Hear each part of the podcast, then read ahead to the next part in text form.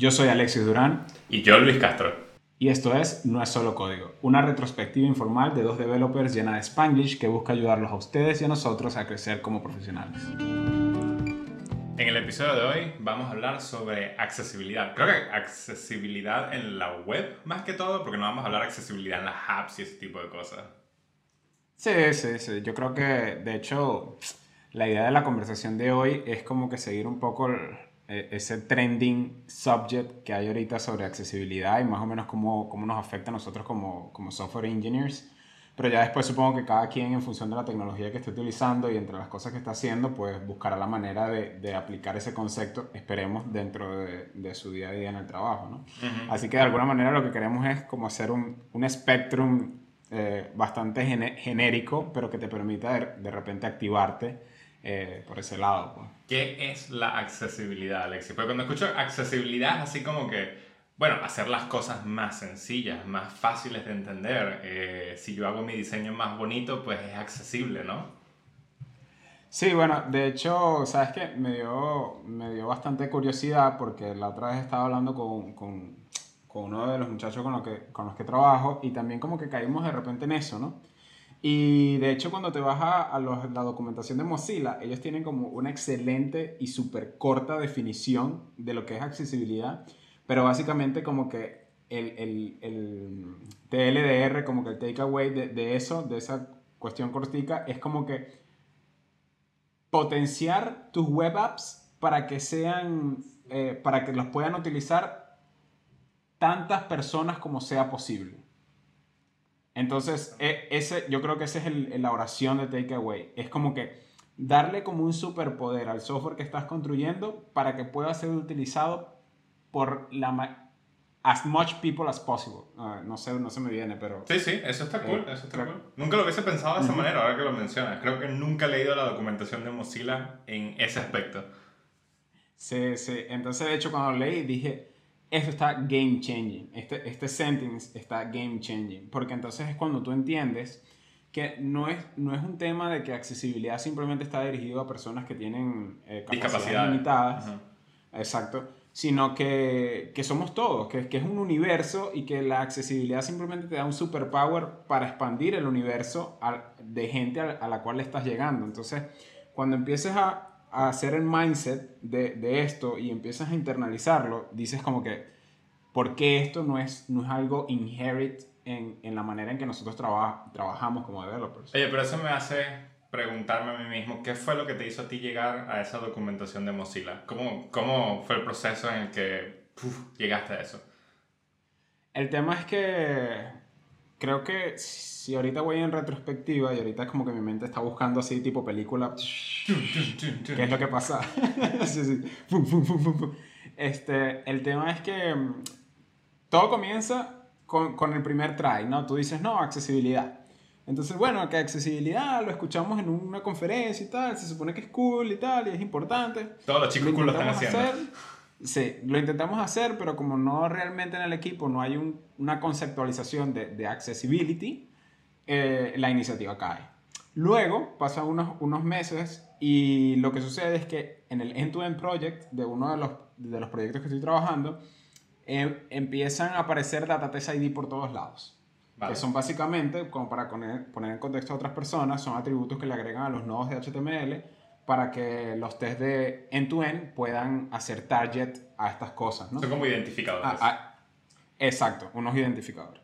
Entonces, yo me hago la pregunta, yo digo, pero, pero ¿por qué estamos haciendo esto? Esto tiene, tiene que haber algo mejor para hacer esto. Entonces, parto desde la premisa de que se supone que un end-to-end tiene que simular la manera en que un usuario interactúa con tu aplicación.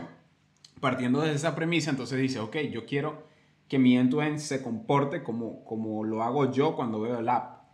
Entonces, resulta que hay una cuestión que si googleas rápidamente están los screen readers y esos básicamente son los que, digamos, aprovechan más los temas de accessibility. Entonces, Kenzie Dots en ese React Testing Library eh, que él hizo, él tiene muchísimos queries que son de accessibility, que es para enforce el, accessibility. Ese es el query de get by role, si no estoy no, de hecho, de hecho ahorita, eh, luego de, de, esto te, te, menciono que la gente en general cree que, que es eso. Es como get by role y dame una- un área label o algo así. Pero al final accessibility es todo, ¿sabes? Es el texto, eh, es, es, es- son, son esos atributos especiales. O sea, no es nada más una cuestión compleja que tengas que hacer. El simple hecho de que tú me encuentres un nodo basado en, en, en texto o en labels ya me hace a mí de que tú estás utilizando accessibility. Entonces, volviendo otra vez a, a la pregunta que me dices, como este en tu N estábamos agregando diferentes identificadores en los nodos, entonces yo dije, oye, vamos a hacer algo mejor y comencé a hacer el enforcement eh, de colocar atributos de accesibilidad Vale. en vez de data test ID, que básicamente como que mi, mi punta de lanza era decir como que, bueno, si ya estamos haciendo un trabajo de agregar atributos sobre el HTML, ¿por qué no? Los atributos hacerlo- correctos. Exacto, ¿por qué no hacer atributos de accesibilidad que simplemente también nos van a, a beneficiar creando un producto que es en teoría mejor? Pero, ¿qué fue el main blowing? Cuando me empecé a dar cuenta que agregando estos atributos empezaron a salir unos pequeños superpoderes en la aplicación que nosotros estábamos haciendo. Y entonces supongo que desde ahí, eh, con eso, te respondo la pregunta. Pues, ¿cómo llegué ahí? A través del end-to-end y a través de un intento fallido de, de hacer accesibilidad sin tener un contexto eh, sobre qué era lo que estamos haciendo. Me gusta, me gusta, pero yo creo que la última vez que escuché accesibilidad como algo enorme fue, creo que en un Dub Dub, que es WWDC, la conferencia que hace Apple todos los años, eh, y estaban hablando de cómo macOS Catalina eh, tiene nuevos features de accesibilidad para screen readers y en las webs te puede leer cada una de las cosas automáticamente si usas Safari y fue como, wow, super cool. Lo que no dijeron fue que tu web tiene que estar optimizada para ese tipo de cosas. claro, claro.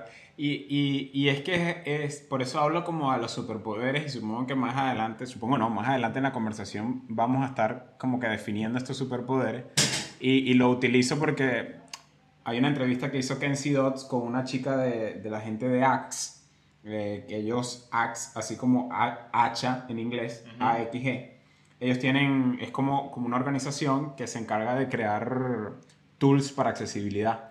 Entonces vas a encontrar Chrome extensions, vas a encontrar NPM packages para ayudarte con accesibilidad, vas a encontrar ESLint plugins. Entonces todos ellos, eh, eh, eh, esta organización hace este tipo de cosas. ¿no? Entonces cuando Kenzie Dottie y ella hablaban, eh, hubo un momento en la conversación que, que hablaron de este superpoder y, y- y creo que me gusta mucho esa metáfora, pues, porque realmente comienzas a sentir cómo tu aplicación comienza a, a madurar de una manera que, que- que está chévere. Pues. Sí, suena, suena interesante. Yo creo que tengo curiosidad. ¿Cuáles son los superpoderes? ¿Sabes? Porque estamos hablando de superpoderes, pero ¿cuál? Dime cuál. Sí, la, la cosa, y creo que el que más nos afecta a nosotros, o, o el que más vamos a ver nosotros como developers, nosotros como developers somos de alguna manera super users, ¿no? Se supone Ujú. que sabemos utilizar la- las computadoras de, de manera un poquito más allá de lo normal. Es como supone. cuando ves a la gente utilizando el teclado y el mouse y dices, no, pero no, pero no lo muevas el mouse hasta allá, no necesitas moverlo, no, no. Exacto, exacto. Yo creo que Sufre lentamente. se debería sentir, exacto, se debería sentir eh, de alguna manera eh, identificado con eso que tú acabas de hacer. Entonces, el tema es que nosotros mismos, este, como super users, utilizamos mucho el teclado, como tú lo acabas de decir, y cuando haces prácticas de accesibilidad básicas, ves cómo con el teclado puedes manipular toda la aplicación que estás haciendo. Y, y- y es súper game changing porque como tu cerebro o tu, tu memoria muscular eh, ya se comporta así, solo que con la aplicación que tú estás haciendo, como de alguna manera nunca le prestaste mucha atención, ni tampoco nunca nadie, creería yo, en lo general, no te mandan a hacer un feature de keyboard shortcuts para la application que estamos haciendo. Eso es algo que casi nunca sucede. Entonces, claro, ya hemos por sentado como que give up de utilizar el, el keyboard con la aplicación que estamos haciendo, porque es que nadie, nadie nos pidió que hiciéramos ese feature. Pero lo que sucede es que cuando agregas accessibility en sus más básicos conceptos, comienzas a poder navegar con el tab, comienzas a moverte con los arrows, keys, comienzas a poder hacer submit con un enter, cosa que es algo súper normal, pero que a veces en nuestras aplicaciones no, no, no sirve porque no estamos agregando los atributos que son. Entonces de esos son los superpoderes que te hablo, porque entonces cuando ves que estamos haciendo manual testing como developers, pero no tenemos que estar moviendo el mouse, uff, o sea, tu corazón, o sea, se dibuja un arco iris. es, algo, es algo súper, súper chévere, ¿sabes? Sí, es algo que me recuerda un poco a la primera vez que aprendí a utilizar Bing y fue como, bueno, ahora quiero darle a J y K a todo sitio web a ver si realmente voy hacia abajo o hacia arriba. Y, y fue como, wow, Facebook, Twitter, Google, todos soportan este tipo de features. Y fue, ah, mira, no sabía. sí, si quieres navegar el feed de Facebook, pues simplemente con J y K. Ah, qué bien. Muy a lo bien. Bueno, entonces, e, e, exactamente eso es lo que te digo, ¿no? Entonces, de alguna manera, te llevo de nuevo a la, a, la, a la premisa del principio, en la definición de Mozilla. Es como que nosotros mismos no nos estábamos haciendo parte de ese User Experience Enhancement, enhancement que podríamos hacer y entonces ahora somos parte de, de, esos usuarios que están felices de utilizar la aplicación que nosotros mismos estamos creando y está súper cool. Entonces, ahí va como que el primer superpoder. Ahora, con el tema de accesibilidad hay, hay varios puntos que vas a ver y entre eso está el tema de, por ejemplo, contraste, color contrasts. Entonces, mucha gente de repente dice como que, bueno, pero esto es para gente que de repente no puede definir bien los colores y tal, y entonces confunde unos colores con otros. Perfecto, no estoy diciendo que no sea válido. Pero sabes que el tema es que, como veníamos diciendo, accesibilidad no es nada más para gente con, con, con capacidades limitadas.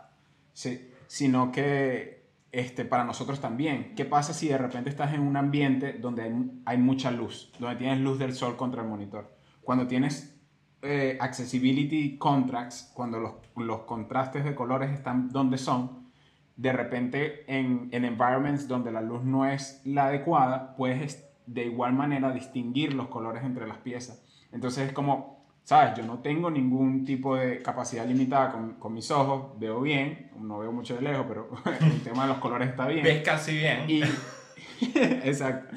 Y entonces igualmente me beneficio por seguir estas guías de, de, color contrast, ¿sabes? Sí, yo creo que es algo que me pasa bastante, por lo menos mi monitor está cerca de una ventana y cuando la ventana tiene la luz completa, si estoy utilizando el software en modo oscuro y este tipo de cosas, es como, eh, no, tengo que cambiarlo, sí o sí.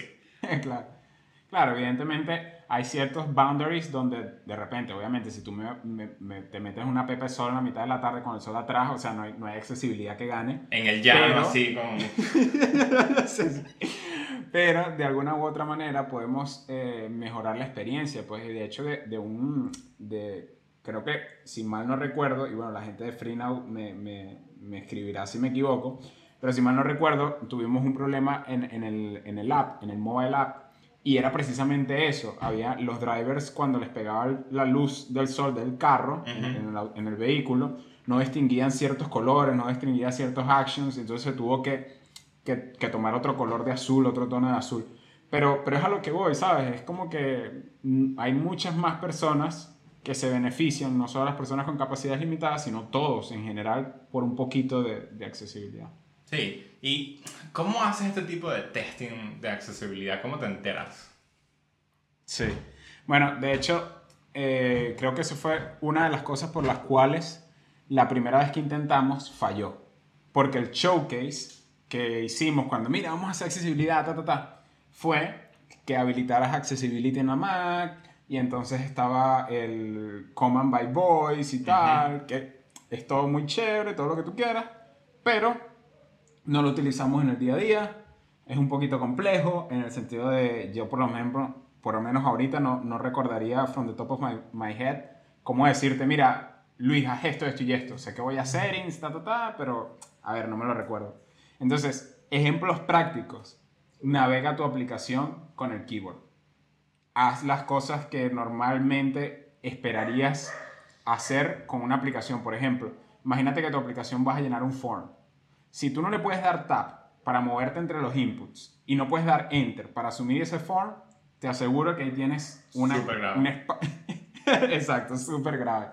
Y, y, y, y, ¿sabes qué es lo loco? Que, que, que, también puedo apostar que hay una, una gran mayoría de personas que nos están escuchando en este momento y que cuando vayan a hacer eso con la aplicación que ellos mismos están construyendo, ah, serán, habrá un universo allí eh, importante que no puedan hacer estas cosas. ¿Sabes también algo que dices de los formularios? Que mm, es así como que, ¿por qué? ¿Por qué esto es así? Cuando le das clic al label del input y no te pone el focus en el input, es como, no, no, no puedo. ¿Pero por qué? Igual que cuando hacen, hacen custom selects y luego entonces no puedes bajar con, la, con el arrow key. Sí. ¿Sabes? Es, es terrible, es súper terrible. Entonces, claro, tú imagínate una persona, nosotros mismos haciendo el testing de la aplicación, o imagínate una persona que si tu aplicación es form-based, o sea, la cantidad de tiempo perdido que tiene esa persona porque simplemente tú no estás colocando los, atributos de accesibilidad que están ahí para ti. Entonces, respondiendo a la pregunta, eh, los, ejemplos prácticos que a mí me parecen chéveres de utilizar, utiliza tu aplicación utilizando nada más el keyboard. Agarra un día que dices no voy a utilizar el mouse hoy y trata de utilizar tu aplicación. ¿Y ¿Cuáles son las cosas que no puedes hacer? Que acabas de mencionar, ahorita pensándolo en los formularios y todo esto, ¿cuál fue la última aplicación con un formulario enorme que utilizaste? No sé, no sé si será la misma que yo. Con un formulario enorme que utilicé. No, supongo que mm, cuestiones públicas para, para subir documentos. Me, tengo, pero tengo tiempo, no sé, no, no más nada. Piénsalo, este mes es el último mes para llenar los impuestos aquí en España. Yo no lo he llenado, eh. Ve, ve ese formulario e intenta utilizar ese formulario con features de accesibilidad. Y creo que te va a llamar la atención algo. ¿Sí? Sí. Bueno. Especialmente cuando le das a tap para pasar entre los diferentes inputs, va lo loco. Es así como, aquí está la izquierda, izquierda, izquierda, y de repente derecha, y va, y va, y viene. Y tú como, sí. ok. ¿qué está pasando? Sí, el orden sí, entonces, entonces más bien creo que ahorita que lo acabas de mencionar, la gente que está haciendo los impuestos, y se sintieron frustrados eh, utilizando el formulario, trata de no ser el developer que hace ese tipo de formularios. No offense al que lo hizo, pero, pero bueno, eh, podemos mejorar, pues. Exactamente. Eso es todo. Entonces, sí, yo creo que ese es uno de, de los ejemplos prácticos que podemos dar. Ahora, estas herramientas que tú mencionaste para probar que también estás haciendo accesibilidad, eh, ¿cuáles son exactamente las que tú mencionaste de nuevo? Eh, hay una organización que se llama AXE, AXE de hacha eh, en inglés, A-X-E, y ahí con ellos vas a encontrar lo que es React Axe, vas a encontrar un ESLint plugin que se llama Accessibility GSX este, pero por allí quiero, quiero puntuar una, una, un Chrome extension específico que se llama TOTA11Y. Ojo que recuerdas que Accessibility, la gente lo, le pone un acrónimo de A11, ajá, 11Y. Entonces hay un, hay, un, hay un Chrome extension que se llama TOT Accessibility, TOTA11Y. Está súper, súper bueno para, para, Chrome. Y ahí puedes probar un par de cosas. Este, pero creo que sí, Bot Online utiliza las herramientas que te da Axe. Eh, tienes tienes extension en Chrome y trata de utilizar tu app con, con, el keyboard. Y cuando estás desarrollando ahora, cuando por lo menos te llega un pull request, eh, ¿revisan este tipo de cosas o sí no? Mira, lo que hago es que ahora como también hay una parte práctica, yo soy muy como que, por decirlo, de la escuela de Kenzie Dots en cuanto a TDD, en cuanto a testing.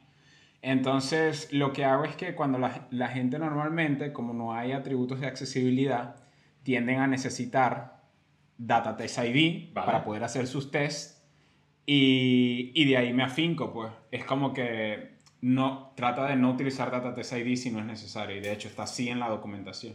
Entonces, como entiendo que lo que necesitas es mejorar la accesibilidad de tu app, entonces a través de los tests veo qué tanta accesibilidad tiene. Entonces, sí, sí lo corrijo y, y la manera práctica y fácil de verlo es de la manera que están estructurados los, los tests. Cool, cool. Me gusta eso. Ahora, antes de irnos, también hay, una pregunta que por ahí que, que no se escape y es el tema de que si todos deberíamos hacer siempre 100% accessibility apps. O sea, como que agarramos todas, todas estas herramientas que mencionamos ahorita y, y, y, el tema de, de los ESLint plugins y todo. Creo que deberíamos tener por lo menos lo básico y, y, probar en esencia las cosas, los forms, este tipo, este tipo de cosas, eh, manejar tu aplicación con el keyboard. Ahora, el tema de caer en color contrast, el tema de caer de repente, hay, hay, un, hay un término que se llama landmarks en, en tu aplicación pero bueno, no, no vamos a caer en eso. Una vez que ustedes lo busquen van a ver. Pero lo que digo es que sí hay ciertos tópicos que de repente podrías discriminar por el hecho, no sé... Puede que no traigan tanto beneficio, ese tipo de cosas. No, yo, yo no diría que es de beneficio, sino que ciertamente es, es time, consuming vale. el verificar este tipo de cosas eh, day by day y, y es y un poquito complejo. Sin embargo, es como que no las dejaría atrás, es simplemente lo que, lo que quiero de alguna manera decir con, con esta pregunta y, lo que estoy tratando de, de shapear, la idea que estoy tratando de hacer, es que no hay excusa alguna para por lo menos meet los minimal requirements de accesibilidad. No hay. No es que no tengo tiempo, no es que no se puede. Sí, como lo veo es lo que dijiste exactamente de Mozilla, es tratar de que la mayor cantidad de personas puedan entrar en tu aplicación. Y si lo veo como desde el punto de vista de negocio, entonces es hacer lo mínimo posible para que la mayor cantidad de personas puedan entrar en mi aplicación. Porque al final como negocio me conviene que más personas puedan entrar. Pero también hay un punto, como dices, de diminishing returns. El esfuerzo es tan eh, grande que ya no vale la pena.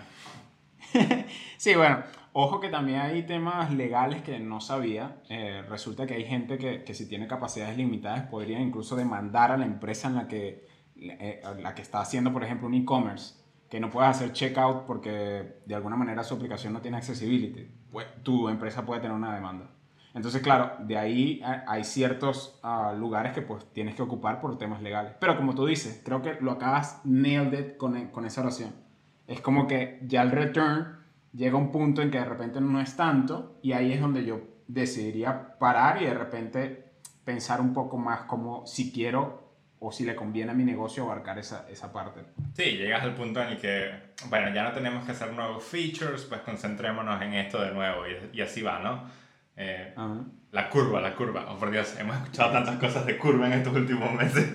Pero sí, lo total es que, mira, por lo menos 60-70% de lo que puedes lograr con las cosas básicas de accesibilidad es súper game changing, es excelente, te va a beneficiar a ti incluso si no tienes capacidades limitadas y, y, nos va a beneficiar a todos. Entonces, sé parte de los developers que, que hacen de accesibilidad su, su day by day. Me gusta. Nos vemos.